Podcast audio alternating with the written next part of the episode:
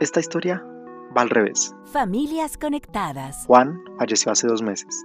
Sus vecinos reportaron un mal aroma proveniente de su casa. El cadáver llevaba allí dos meses descomponiéndose. Nadie lo había notado porque Juan optó por vivir solo. En Japón se le conoce a esto como kodokushi o muerte solitaria. Aproximadamente al año hay 30.000 ermitaños como Juan que mueren solos sin que nadie lo sepa.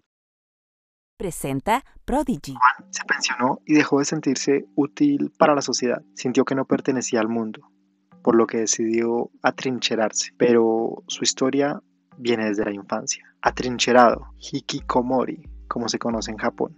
Juan tuvo episodios donde pudo salir, compartir, disfrutar el sol, tener una novia, como tuvo como yo. ¿En qué momento empezó a atrincherarse? ¿Cómo fue su proceso para llegar a ser un hikikomori? Juan empezó su adolescencia aislándose en los videojuegos entre los 10 y 13 años. El mundo virtual lo sedujo. Diseñaba el personaje que quería ser, el corte de cabello, las cejas, músculos, tatuajes y atuendos perfectos para volar y asesinar personas en ese mundo de videojuegos, empezando a sentir odio por una humanidad donde sentía que no había cabida para él.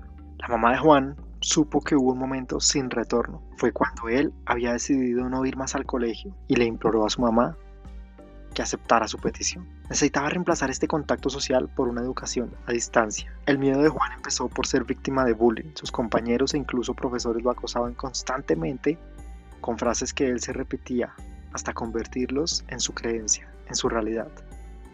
No fue algo un día para otro, no es que Juan se haya dormido un día y al siguiente sea un hikikomori.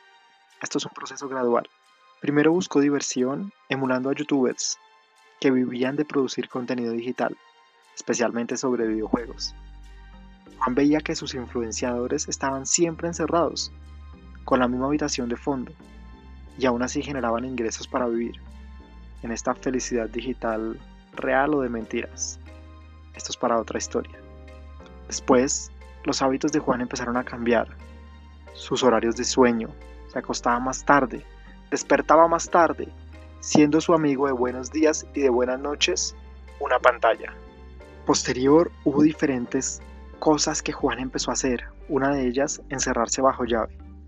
Sentía que así estaba más aislado, que controlaba más su pequeño espacio de 4x4 metros. En épocas importantes como Navidad empezó a ser más tímido e inseguro con su familia. No quería hablar, no quería expresarse, no quería compartir ni sentarse a la mesa con ellos. Y si lo hacía necesitaba tener algún dispositivo digital a la mano, un celular, una tablet, un videojuego. Le pidió a los padres que le permitieran estudiar desde casa. Su comida empezó a hacer domicilios y era un acumulador de basura. No le gustaba bañarse, no le gustaba salir de cajas y de su desorden. Incapaz de soportar el silencio, porque le recordaba su soledad, siempre tenía la televisión encendida, por lo que escuchar voces de ese mundo al que estaba odiando progresivamente, por lo menos lo hacía sentir en compañía.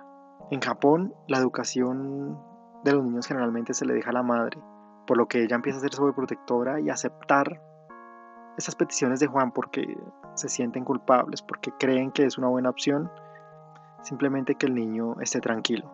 Después de perder habilidades sociales y con el tiempo detenido, porque para él el tiempo no pasa, se queda hablando como un bebé, con muletillas de bebé y con comportamientos que no son de su edad, Logró terminar su bachillerato, buscó ir a la universidad y algo en algún momento en la vida del hikikomori lo motiva a salir de su aislamiento.